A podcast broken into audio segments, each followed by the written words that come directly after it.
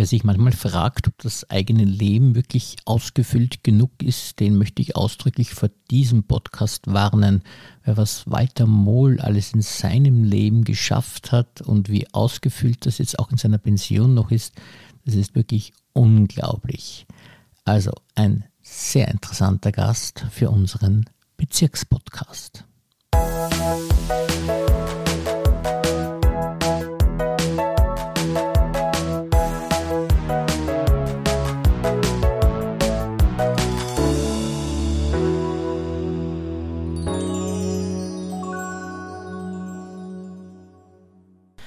Herzlich willkommen, lieber Herr Mohl, und vielen Dank, dass Sie sich für uns Zeit genommen haben.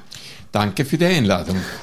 Sie sind ja ein sehr umtriebiger Mensch, also äh, seit 40 Jahren Lehrer und trotzdem hat man das Gefühl, dass Sie so viel andere Sachen machen, dass man gar nicht weiß, wo man eigentlich beginnen soll. Aber ich glaube, es ist trotzdem äh, gut und schön, wenn wir mal bei dem Lehrersein beginnen, weil Sie das ja immerhin 40 Jahre lang gemacht haben und auch ein sehr, sehr erfolgreicher Lehrer waren. Äh, wie können Sie Ihre Lehrerzeit kurz beschreiben in eigenen Worten einmal? Ich muss sagen, ich war ein sehr, sehr begeisterter Lehrer und meine Karriere hat begonnen als Volksschullehrer in der vierten Klasse in der Anton Baumgartner Straße und es war insofern sehr lustig. Ich habe immer können mit den Kindern sehr gut unterrichten und es war immer sehr lustig alles. Nur wo ich die Probleme gehabt habe schon als Volksschullehrer, äh, der war, das waren die Hefte. Und zwar, ist, äh, da hat es rote Hefte gegeben und grüne Hefte gegeben. Und ich habe es nie zustande gebracht, nur einen roten Stoß zu haben und einen grünen Stoß zu haben, weil die waren immer gemischt. Also das war das erste Mal. Dann bin ich in die Feitinger Gasse, in die Otto-Glöckl-Schule gekommen, in den 13. Bezirk. Und das war eine sehr, sehr schöne Zeit. Und äh, wir haben neben dem Unterrichten haben wir schon einige Shows immer gemacht in der Volkshochschule Hitzing damals. Und nach einigen Jahren kam ich dann in die Steinergasse, damals noch äh, integrierte Gesamtschule in Atzgersdorf. Und äh, damals war das eine ganz, ganz große Schule, pro äh, Jahrgang sechs Klassen. Und dort habe ich dann meine Schulzeit, also meine Lehrzeit, Lehrerzeit bis zum Ende verbracht. Und war sehr glücklich dort und bin mit Tränen in den Augen in die Pension geglitten. Ich bin ja selbst Lehrer und kenne auch viele Lehrer, aber ich kenne keinen Lehrer, der so uneingeschränkt positiv über die Schule spricht wie Sie und man auch das Gefühl hat, dass Sie immer sehr, sehr gut mit den Schülern ausgekommen sind, obwohl das ja gar nicht so einfache Kinder eigentlich waren. Haben Sie da ein spezielles Rezept gehabt, äh, wie Sie das geschafft haben, mit diesen Kindern so gut umgehen zu können? Naja, ich habe schon Erfahrung gehabt. Äh, als Student war ich immer dann in, äh, in Ferienlagern, habe auch einige Kinderfreundeheime geleitet, Skikurse geleitet, Sommercamps geleitet und da war ich auch sehr oft mit äh, Kindern konfrontiert, denen es nicht so gut gegangen ist und die halt ein bisschen schwierig war, wie man so schön sagt.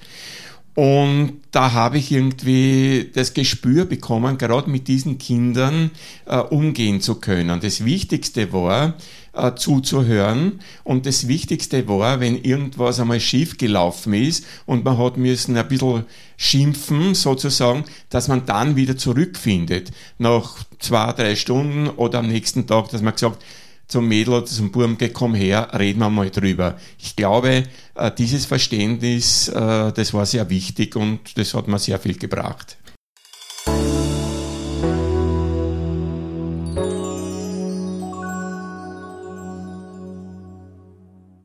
Ja, das haben Sie offensichtlich von Anfang an schon verstanden, was bei mir relativ lang gedauert hat, dass diese Beziehungsebene eigentlich unglaublich wichtig ist für Lehrer. Nicht? Bei mir war das so, ich war ja erst in der Hauptschule und dann in der integrierten Gesamtschule und dann in der Mittelschule. Es war immer so, ähm, dass 60 Prozent Erziehungsarbeit war oder Beziehungsarbeit war und der Rest äh, war dann eigentlich das Lehren. Und das Lernen geht eigentlich nur über Beziehungsarbeit. Trotzdem haben Sie, also obwohl Sie so ein engagierter Lehrer waren und so viel gemacht haben, unglaublich viel daneben gemacht, obwohl man schon merkt, dass das immer einen Zusammenhang gehabt hat. Äh, und äh, Sie sind also Sportlehrer gewesen und immer musikalisch sehr interessiert gewesen und haben diese Dinge sehr gut verbinden können mit ihrer Nebentätigkeit, wenn ich das mal so nennen darf. Was haben Sie da alles aufgebaut äh, in dieser Zeit als Lehrer im sportlichen und musikalischen Bereich? Ja, also das waren immer meine Schwerpunkte, äh, Sport und Musik und Jugendarbeit. Und ich habe das sehr, sehr gut verbinden können. Äh, vom Sport her ich habe auch fünf Jahre beim Rundfunk gearbeitet als Sportreporter bei Ö3 und bei Radio Wien. Und auch neben der Schule, weil die Schule war Vormittag bis in Nachmittag und meine Sendungen waren dann am, am Abend, also bei Radio Wien, beziehungsweise am Wochenende. Dann habe ich auch also in der Redaktion gearbeitet und da war es recht ruhig, weil da waren keine anderen Redakteure da. Ähm, sportlich äh, habe ich sehr, sehr viel gemacht ähm, und organisiert, vor allem organisiert. Also ich war selber nicht ein ganz großartiger Sportler, aber ich war sehr gut im Organisieren. Also ich habe viele Veranstaltungen hier im Bezirk in Liesing gemacht und immer, das möchte ich gleich vorweg sagen, immer in Zusammenarbeit mit dem jeweiligen Bezirksversteher. Das war recht eine gute äh, Kooperation, egal ob das jetzt der Hans Wimmer war, der Manfred Wurm oder jetzt der Gerald Bischof. Wenn ich eine Idee gehabt habe, ein Projekt, bin ich immer zu denen hingegangen und habe gesagt, also das wäre meine Vorstellung, das wäre das Projekt, Projektbeschreibung. Und die Bezirksversteher haben immer gesagt, ja, das können wir machen. Äh, und sie haben nie gesagt, na, das geht nicht, sondern haben immer, sie haben immer gesagt, ähm, ja, so geht es. Und dann haben wir das adaptiert und dann ist entstanden ein internationaler Schülercup, Fußballcup hat stattgefunden in der Sporthalle Alt-Erla, Steinergasse und, äh, und Baumgartnerstraße mit Vereinen, nicht nur Rapid Austria, Red Bull Salzburg, sondern Bayern München, und auch äh, Partisan Belgrad und ja, und noch einige Spitzenmannschaften aus dem In- und Ausland. Das war ganz groß, das war einige Jahre haben wir das durchgezogen. Immer in Kooperation mit der Bezirksverstehung und dann mit einigen Sponsoren äh, wobei die Bayern München äh, Spieler oder Mannschaften, die haben wir dann uns nicht mehr leisten können, weil schon die U10-Mannschaft von Bayern München haben ein sogenanntes Startgeld verlangt. Also das war damals für mich auch etwas neu. Ne? Dann habe ich äh, gegründet äh, den Leasinger Volkslauf der Leasinger Volkslauf, der also auch in Kooperation mit der Bezirksverstehung natürlich war, äh, auch mit der SPÖ Leasing. Ähm, der ist von damals vom Leasinger Platz weggegangen und war auch eine Schulaktion dabei. Und dieser Leasinger, dieser Leasinger Volkslauf, der ist so lange, hat so lange Bestand gehabt, bis er zum Leasinger Herbstlauf geworden ist, der heute noch stattfindet und den ich auch jetzt noch moderiere seit zwei Jahren leider nicht aus Corona-Gründen. Also es hat sich alles erhalten. Kann mich noch gut erinnern, einmal am Nationalfeiertag habe ich einmal eine, eine, eine 200, äh, eine 200 Leute Gruppe Radfahrer, 200 Radfahrerinnen und Radfahrer von Liesinger Platz nach Laxenburg geführt und wieder zurück. Das war damals unter Fit mach mit äh, anlässlich des Nationalfeiertages. Ja, und jetzt, was halt auch dem Corona, äh, der Corona-Sache zum Opfer gefallen ist, das sind, das ist mein Volksschul-Fußballturnier, Hallenturnier, das ich veranstaltet habe, nicht nur für Leasing, erst für Leasing, aber dann ausgeweitet für ganz Wien, wo dann 60 äh, Mädchen- und Bubenmannschaften daran teilgenommen haben. Da war dann die Finalveranstaltung in der Steinergasse, in der Sporthalle Steinergasse. Und äh, die ist immer, diese Veranstaltung ist immer größer geworden und jetzt radikal auf Null reduziert, weil Corona da ist. Aber werden wir schauen, nach Corona soll es ja auch einmal eine Zeit geben, wo wir das wieder aufleben lassen.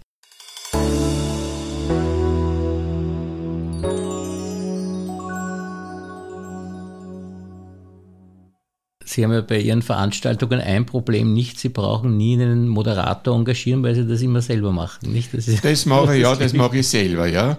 Und jetzt der zweite, äh, die zweite Sache mit, mit der Musik. Also ich war schon immer äh, musikaffin, bei meinen äh, äh, Ferienheimern und Skikursen war immer die Gitarre dabei, die war immer dabei. Und da ist es also lustig immer zugegangen.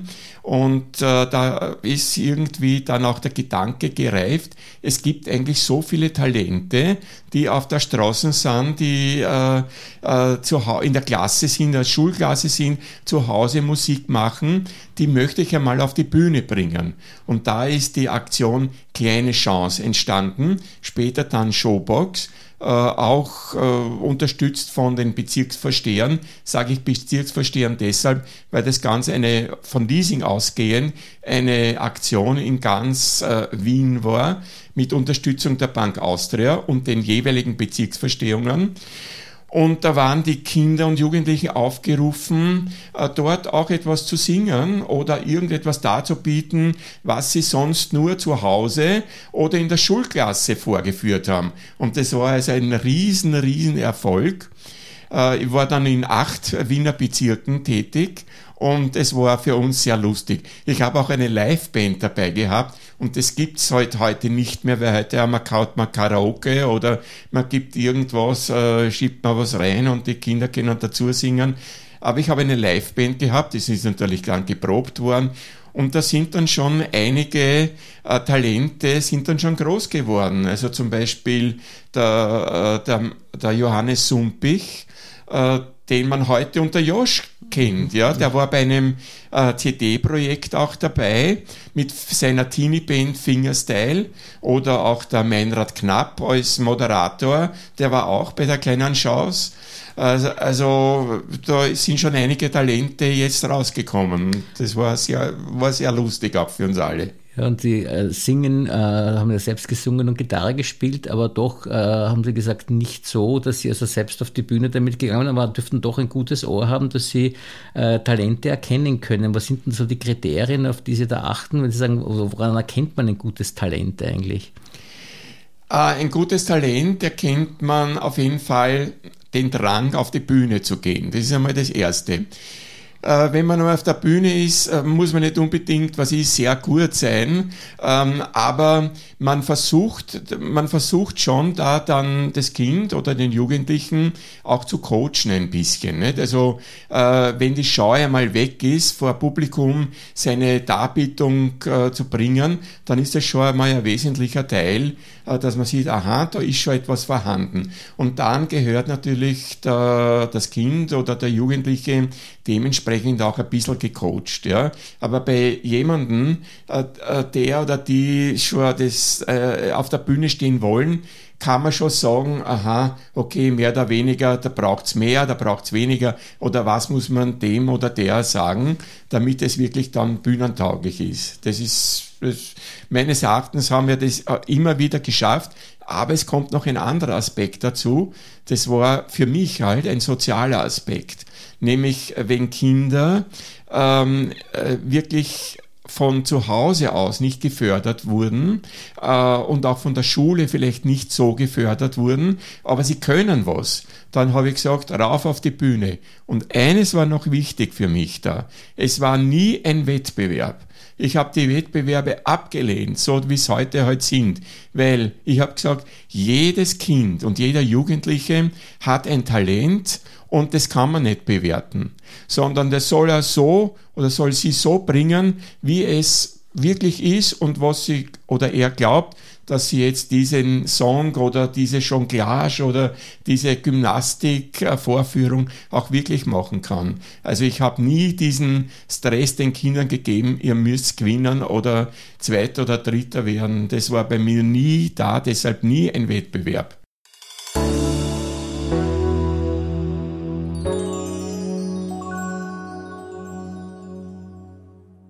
Und wenn man genau hinschaut, dann sieht man, dass sie äh, bei ihren Tätigkeiten, mit den Nebentätigkeiten äh, zur Schule eigentlich immer genau das Gleiche gemacht haben wie in der Schule, nur größer halt. Nicht, weil sie haben immer Sportveranstaltungen ja. gemacht, Musikveranstaltungen gemacht ja. und dann aber mit unglaublichen Stars auch äh, schon zusammengearbeitet und sogar einmal ihre Schulkarriere äh, kurz unterbrochen, weil sie da auf äh, Tournee ja. gegangen sind. Ja, das war also ein Erlebnis, das ich in meinem Leben überhaupt nicht missen wollte. Mhm. Da hat es gegeben von Ö3 äh, einen Soundcheck. Ja, dieser Soundcheck, das war eine, Sendung, da hat man können, Bands können einsenden und die äh, haben halt dann, das war ein Wettbewerb und die haben halt dann gewonnen oder nicht gewonnen oder waren zweiter, dritter. Und eine Band, Gisès, da hatte ich ein Nahverhältnis durch den Andy Liu, der erst einmal Lehrling war beim Dreiklang, das war ein Musikgeschäft auf der Breitenfurter Straße und der ein fantastischer Musiker war und mit dem ich also befreundet war.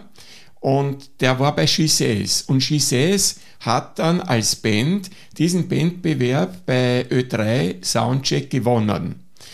Und dann war natürlich irrsinnig viel los. Dann ist das Management gekommen, Management von der Christel Stürmer.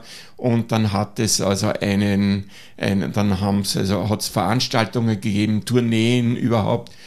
Und eines Tages ähm, hat die Band gesagt, na, sie wollen auch einen Tourmanager haben, weil das waren schon die Auftritte in Deutschland und in ganz Österreich und auch in der Schweiz und äh, haben mich angesprochen, ob ich denn das Tourmanagement machen wollte, weil ich auch schon die Band gekannt habe und die Mitglieder.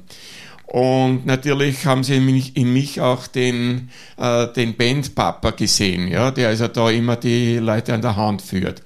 Und Tourmanager heißt also, dass ich nicht die Events ausgemacht habe und gemanagt habe, beziehungsweise das Booking gemacht habe, sondern äh, das heißt, dass ich mit der Band unterwegs war. Wir sind also da gefahren äh, bis nach Deutschland, sage ich gleich noch etwas dazu. Und meine Aufgabe war, dass ich, äh, dass ich mich gekümmert habe um die Unterkunft, um den Soundcheck, wann ist die Band wo, wann gibt es irgendeinen Pressetermin. Das war meine Aufgabe. Ja? Und nebenbei ist ein, ein anderer Wagen gefahren mit der Technik. Technik nur für. Mhm.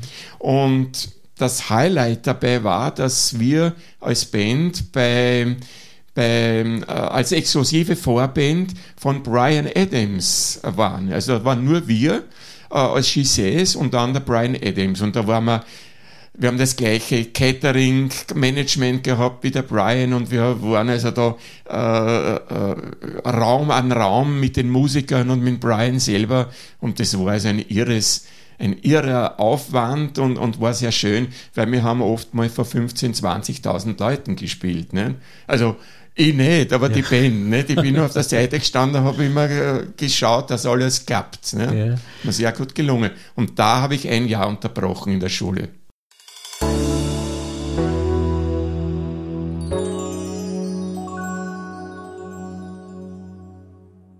Sonst haben Sie also wirklich äh, auch ein drittes äh, wesentliches Merkmal, das sehr auffallend ist, Ihr soziales Engagement. Sie sind jetzt schon seit zehn Jahren äh, in Pension und äh, können das jetzt noch besser ausleben, aber irgendwie kommt das ja eh auch von der Schule, weil auch in der Schule muss man immer wieder sozial agieren, auch mit den Schülern und Sie leben das jetzt in der Pension weiter, indem Sie hier äh, Menschen betreuen, die Hilfe brauchen. Was sind denn da Ihre Projekte? Ja, die Projekte sind äh, insofern im Inland und im Ausland. Im Inland war der Anstoß der, die Ziedlergasse, das berühmte Haus, wo Flüchtlingsfamilien 2015 äh, Unterschlupf gefunden haben.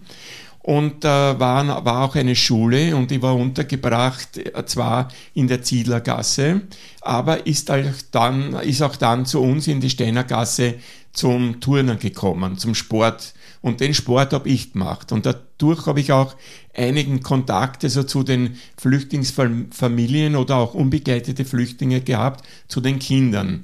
Und es hat sich dann so entwickelt, dass bei einer Familie, die jetzt auch betreue, da war der eine Sohn, der war so begeistert irgendwie, der hat also damals, der hat kein Wort Deutsch gekonnt und die haben mich halt gekümmert, auch im Sportunterricht und er war so begeistert und dann hat er gesagt, am Beginn, am, am Ende des Schuljahres hat er zu mir gesagt, ähm, oder gedeutet oder im, im brocken Deutsch, ob er nicht einmal, er möchte mich einladen zur Familie zum Essen. Naja, Essen ist für mich immer etwas Positives und da bin ich hingegangen äh, zur Familie, das war aber dann schon nach der Schule, nicht? Und so habe ich diese Familie dann immer betreut. Und äh, ich habe dann auch in in, in der Schule auch äh, gehabt Deutsch für Ausländer und da habe ich auch sehr viele äh, Ausländer betreut und hab, es war ein bisschen jetzt unorthodox, wie ich das gemacht habe. Ich bin mit ihnen einkaufen gegangen und habe ihnen erst einmal die Lebensmittel erklärt und dann haben sie alle eine, eine Einkaufsliste bekommen und mussten das so einkaufen. Ja, also so, dass ich das dann auch äh, bezahlt habe. Und dadurch haben die irgendwie das, äh, diese, diese ganzen Vokabeln auch bekommen.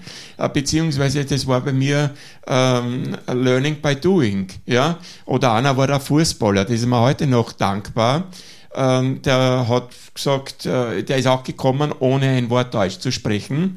Und mit dem habe ich dann mit Softball in der Aula gespielt und mit links, rechts, oben, unten und eins, zwei, drei und Kopf und Fuß und so hat er das irgendwie gelernt, ja. So weit, das war aber 15, so weit, dass das sogar die Matura im Ballsportgymnasium letzten Endes geschafft hat. Mit dem habe ich heute noch einen sehr, sehr guten Kontakt. Und auch die anderen, die ich betreut habe, ja, ausgehend von meiner Schule her, die mich dann also auch weitervermittelt haben. Einer ist in der siebten Klasse in ein Oberstufenrealgymnasium, einer geht in das ähm, Gymnasium für Berufstätige, einer geht in die Handelsschule am Abend. Also das ist ganz, ganz hervorragend. Ich bin ganz, ganz überwältigt.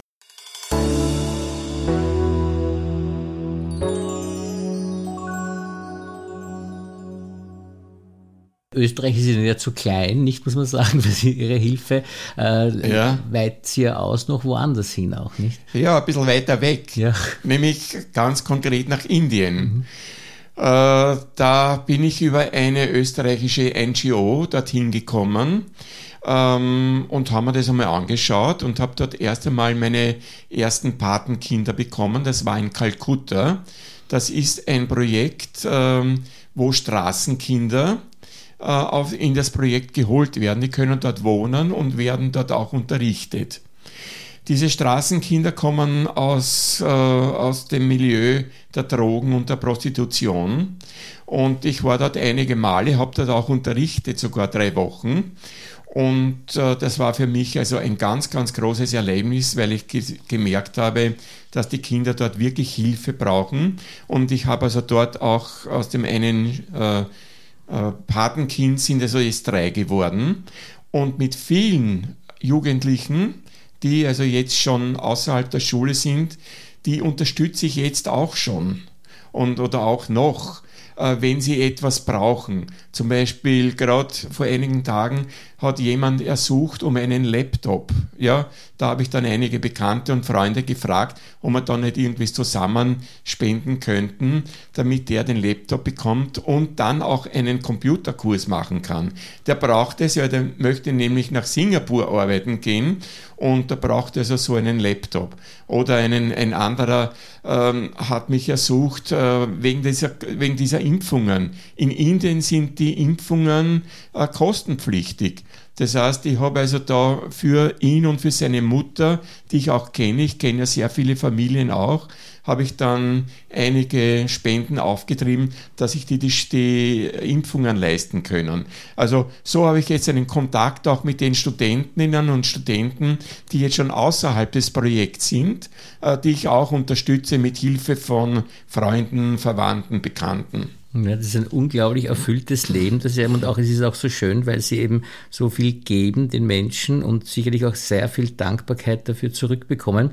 Äh, sie haben in ihrer Biografie so viel interessante Dinge, dass man das gar nicht darauf überall eingehen kann. Aber eine Sache muss doch schon erwähnt werden, dass ihr Vater ja äh, den Mohl Verlag äh, gegründet hat und da wunderbare Bücher erschienen sind, auch über Leasing und Hitzing. Haben Sie eine besondere Affinität zu Büchern durch diese Beziehung? Oder? Mein Vater hat zwei Buchhandlungen gehabt, in Favoriten und in Meidling. Und dadurch war ich schon immer mit dem Buchhandel oder mit Büchern konfrontiert. Ich habe natürlich auch mitgearbeitet in den Buchhandlungen. Ich bin ja auch Buchhändler und ich bin auch Verleger. Und dann ist mein Vater in Pension gegangen und ähm, hat mit mir gesprochen und hat gesagt, ob ich nicht mit ihm äh, den Verlag weiterführen möchte. Habe ich gesagt, ja, natürlich. Und es war ein ganz ein hervorragendes Zusammenspiel. Mein Vater hat das Know-how gehabt. Der hat also da seit Jahrzehnten eben den Buchhandel auch in verschiedenen Funktionen, äh, er war in verschiedenen Funktionen tätig. Und ich hab, war halt nur so mal dabei, aber ich habe das auch mitgelernt. Und da haben wir den, den Mohl Verlag weitergeführt. Ich als Verlagsleiter, äh, mein Vater als Sekretär sozusagen, aber der alles gewusst hat, der natürlich alles viel mehr und besser gewusst hat als ich.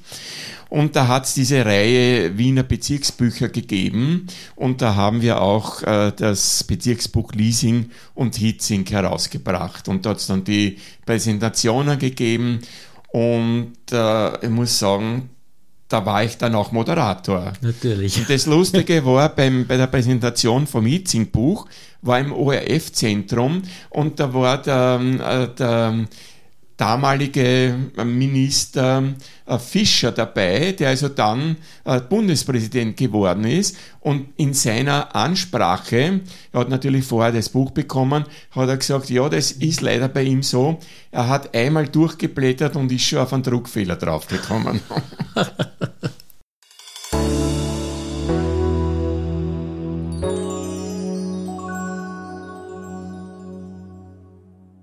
zum Abschluss noch äh, unseren Fragebogen, damit wir Sie ein bisschen besser noch kennenlernen können. Äh, das wird jetzt sehr breit gefächert sein oder vielleicht gibt es doch was Spezielles, Ihre Lieblingsmusik? Also ich höre sehr gerne Queen, aber auch Musik sagen wir, von heute wie äh, Madonna oder wie äh, One Republic äh, oder diese Musik, also äh, Pop-Rock der heutigen Zeit. ACDC, eine, gut, ist auch nicht von heute, aber wird noch gespielt, ja. Auch österreichische Musik natürlich. Und dann natürlich auch die Musik, die jetzt ist zum Beispiel der Josh, der gefällt mir recht gut, da habe ich natürlich eine persönliche Beziehung, ja, das sind also meine, also meine Favorites. Auch Austropop sozusagen. Ja. Und äh, gibt es einen Lieblingsfilm? Einen Lieblingsfilm, ich war schon sehr lange nicht im Kino wegen, wegen Corona, äh, fällt mir jetzt eigentlich nicht ein, aber ähm, ich verfolge schon die Filmszene. Äh, mir hat die Biografie von eben von Eddie, äh, Freddie Mercury sehr gut gefallen. Und da schaue ich mir also schon an, wenn so Dokumentationen kommen. Das ist auch das, was ich also im Fernsehen am liebsten anschaue. Dokumentationen und Zeitgeschehen. Ja, das ist das, was ich am liebsten schaue. Und Lieblingsbücher sind natürlich alle nur aus Ihrem Verlag, nehme ich an, oder gibt es da was anderes auch? Also zu den äh, Lieblingsbüchern, ähm, da habe ich ein bisschen, ist recht lustig. Äh, denn ich habe so viel andere Sachen auch zu lesen, nämlich an Zeitungen, an Zeitschriften, dass ich fast gar nicht äh, zum Lesen von Büchern komme. Aber das letzte Buch, da bin ich gerade dabei, äh, Der weiße Tiger. Das ist ein Buch, ähm, spielt auch in Indien und das gefällt mir recht gut, da bin ich gerade am Lesen dran. Aber sonst Magazine und Zeitungen, Zeitschriften, da bin ich dann ausgefüllt. Und hat ein Mensch, der so ein reichhaltiges Leben hat, auch ein Lebensmotto, ein bestimmtes, dem Sie nachgehen? Zuhören, sprechen, helfen. Und gibt es irgendeine Schlagzeile, die Sie gerne über sich lesen möchten, noch einmal? die Schlagzeile. Ähm, es war sehr schön, dass ich so viele verschiedenartige Menschen kennenlernen durfte. Ja, das ist wirklich, das klingt sehr gut. Das ist ein schöner Abschluss auch für unser Gespräch. Vielen Dank, das war wirklich sehr interessant. Danke, danke recht herzlich.